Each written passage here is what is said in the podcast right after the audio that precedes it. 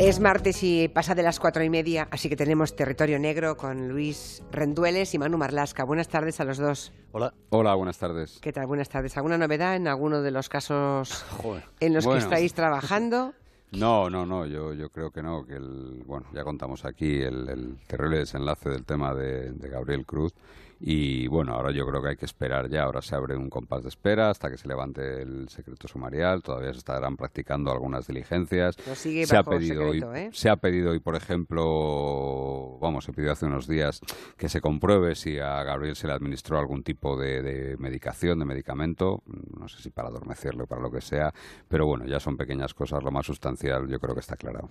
Muy bien. Bueno, eh, vamos a hablar hoy de un episodio, un episodio insólito de todo este proceso que, se está viviendo en Cataluña.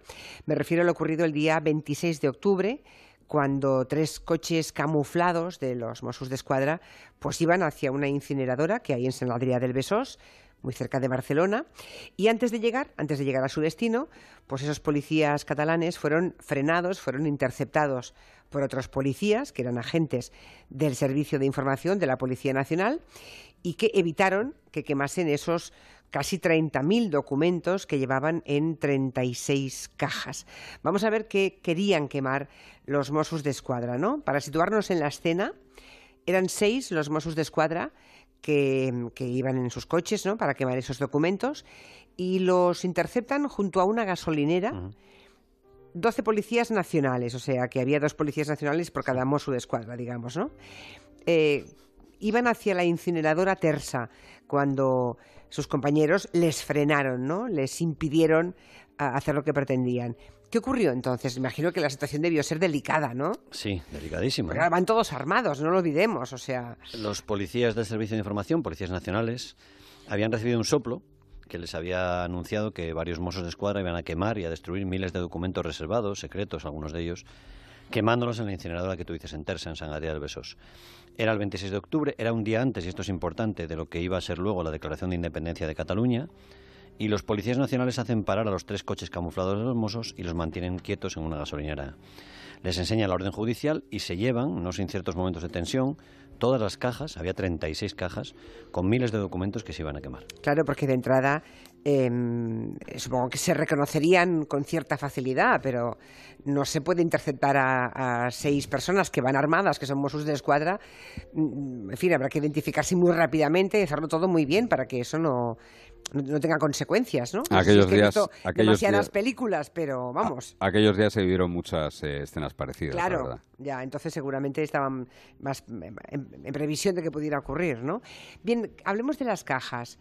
¿Qué había dentro de las cajas? ¿Eran documentos de todas las unidades de los Mossos? No, no, solo de una, de la Comisaría General de Información, la Comisaría General de Información de los Mossos de Escuadra, que es la unidad más sensible, es la unidad que se dedica sobre todo a vigilar a grupos terroristas, antisistema y en general cualquier cosa que amenace la seguridad de los catalanes. Cuando empiezan a analizarlos, los policías nacionales, también del Servicio de Información, comprueban que la mayoría de esos documentos corresponden a los años 2011 al 2017, los últimos seis años, pero que también hay algunos que se remontan incluso a 1998. Y también comprueban que muchos de los papeles que van en las cajas mm, no están quemados, pero ya están rotos en mil pedazos, están triturados. O sea, ya estaban rotos y esos policías, como en las buenas películas de espías, consiguen reconstruir esos papeles rotos y finalmente le han trasladado a la juez de la Audiencia Nacional, Carmela Mela, pues un primer resumen, supongo, ¿no? En el periódico de Cataluña ya anticipó Luis Rendueles ese índice de papeles, ¿no? De que los Mossos querían quemar. Y aparecen en ellos asuntos bastante graves.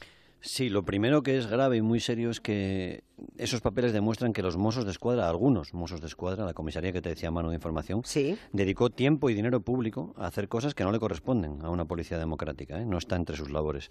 Y entre los papeles que se iban a quemar en esa línea, por ejemplo, había un informe de 14 folios que estaba hecho trizas, como te decía Manu, y reconstruido por la policía, sobre una manifestación pacífica, democrática, celebrada el pasado 19 de marzo, hace un año, en Barcelona.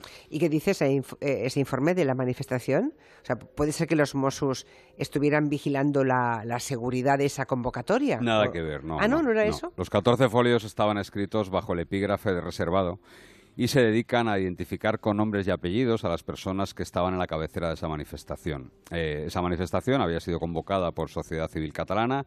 El lema era En defensa de la libertad, la convivencia y la democracia, paremos el golpe separatista.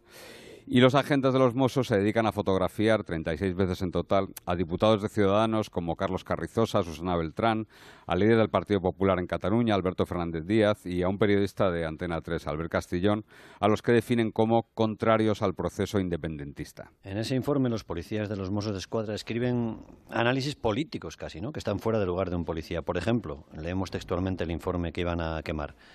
Dicen, el número de personas vinculadas a Ciutadans ha crecido en los últimos años. Han sabido movilizar personas mediáticas relacionadas con medios de comunicación y políticos en activo de centro derecha. También parecen preocupados la policía catalana porque escriben sobre que han aumentado su ofensiva, lo llaman así. Tienen más fuerza en redes sociales y han incrementado pequeños actos en la calle. Escriben también sobre la capacidad de convocatoria de sociedad civil catalana. O sea que policías del Servicio de Información de los Mossos de Escuadra vigilaron manifestaciones de ciudadanos y otros grupos, ¿no? Grupos, recordemos, legales y democráticos, y escribieron informes como si fueran grupos violentos, ¿no? Como si fuera para entendernos, ¿sí? Salvando todas las distancias. La R. Batasuna de hace tres décadas. Eso es, la conclusión de la Policía Nacional sobre este informe de la manifestación es que, y, lo voy a decir textualmente, tal y como aparece, no se trata de un simple informe del seguimiento de una manifestación, sino más bien del seguimiento que desde la Comisaría de Mossos de Escuadra, siguiendo presumiblemente órdenes políticas, se ha venido realizando de partidos políticos, abogados, asociaciones civiles y periodistas, entre otros colectivos en Cataluña que son contrarios al proceso independentista. Bueno, y hablamos solamente hasta ahora de 14 páginas rotas mm. y reconstruidas, ¿no? Pero hay más de 30.000 documentos los que querían eh, destruir los Mossos de Escuadra, ¿no? ¿Qué otros documentos se quisieron quemar? Eh, no sé, si hubo más espionaje, más allá de lo que nos habéis contado ya. Sin duda. Los policías catalanes, algunos Mossos, siguieron físicamente por Barcelona al abogado José María Fuster Fabra, que es un abogado con, amigos en Ciudadanos, otra vez, en Sociedad Civil Catalana, en otros grupos no independentistas, no independentistas catalanes. Fuster Fabra, y así consta en el informe que se iba a quemar, fue vigilado día y noche durante una visita que hizo a Barcelona. Los Mossos fueron anotando, informando a sus jefes de con quién se reunía en Barcelona, lo que hacía. Y Fuster Fabra, por cierto, que ha defendido algunas veces a algunos Mossos de escuadra implicados en casos penales. Sí, él, es especialista en defender a policías, a Mossos de escuadra, sí. Insistimos que la jueza solo tiene los 400 folios del resumen que le ha enviado la policía, que son los que se publicaron en el periódico de Cataluña. Entre los papeles que se querían destruir también había cuatro hojas escritas a lápiz que habían sido rotas antes de llevarlas a la incineradora también. Hay una anotación que resulta bastante reveladora. Dice textualmente esa anotación. Boda en Madrid de la familia Fuster Fabra en una casa de Madrid. Blas, Pino, Cierco, Fuster Fabra y sus mujeres. En la mesa estaba también Albert Rivera. Bueno, creo que tenéis que traducir un poco los nombres que salen en, esas hojas, ¿no? que querían quemar los, los Mossos, porque no todos son conocidos. Albert Rivera sí, vale. Fuster Fabra también, ¿y los demás? Blas es Marcelino Martín Blas, comisario de policía. Pino era Eugenio Pino, director adjunto operativo de la policía, lo que llamaron luego Policía Patriótica, ¿no? Sí, el famoso Implicados en la ¿eh? Operación Cataluña, que contamos aquí en un territorio negro. Cierco es Ramón Cierco, directivo del Banco Privado de Andorra, donde casualmente la familia Puyol había escondido parte de su fortuna. En fin, que era una boda que a lo mejor a alguien le parecía de alto riesgo, pero que no parece que pudiera serlo para la policía ni, ni para los catalanes, ¿no?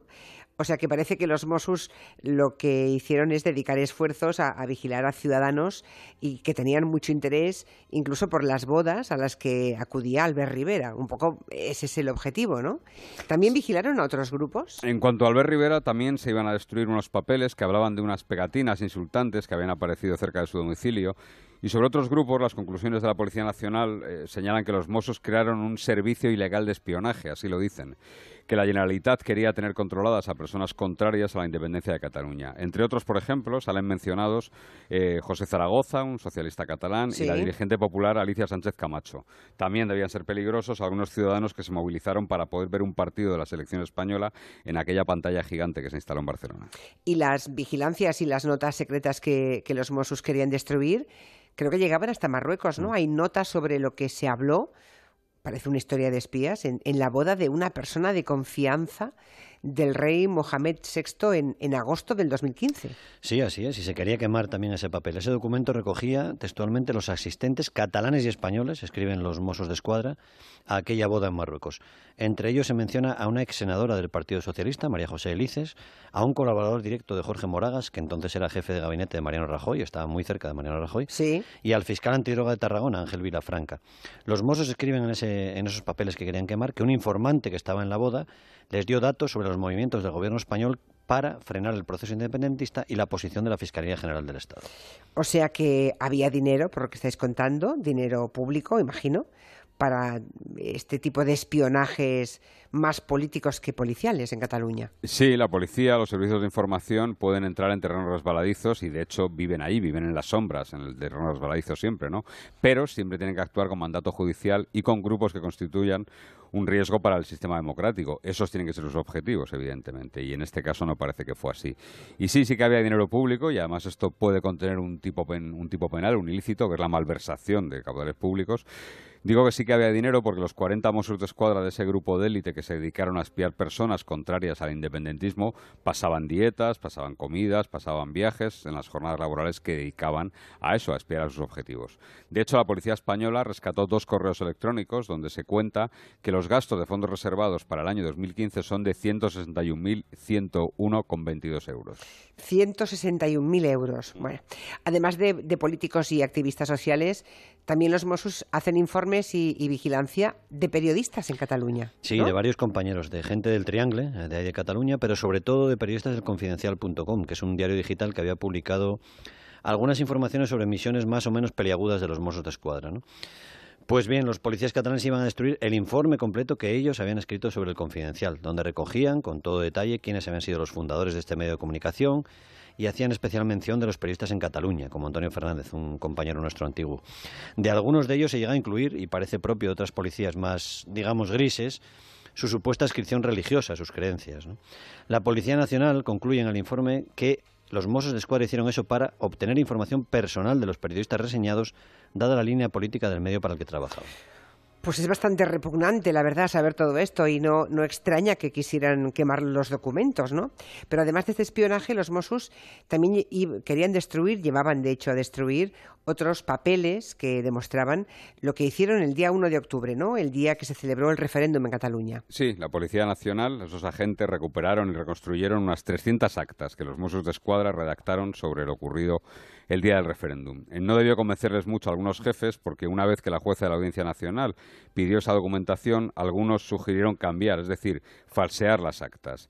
Eh, mm, pone, por ejemplo, yo quitaría el párrafo que pone, no podemos comenzar diciendo que lo que la Fiscalía espera de nosotros es precisamente lo contrario. Eso se lee en algunos papeles que iban a ser también destruidos y que eran consejos para re- re-redactar, digamos, esas actas policiales antes de ser enviadas a la justicia para ver si los Mossos habían hecho su trabajo correctamente el día 1 de octubre. Y también los Mossos de Escuadra eh, iban a quemar documentación sobre otro organismo, ¿no? El CESICAT, lo que se bautizó como el CNI catalán, o sea, el Servicio de Espionaje propio de Cataluña. Eso es. Y la Policía Nacional concluye que hubo unos planes para crear una estructura de información para un futuro Estado catalán y que ahí colaboraban los Mossos de Escuadra, la Comisaría de Información, y el Centro de Seguridad de la Información de Cataluña, el CSICAT.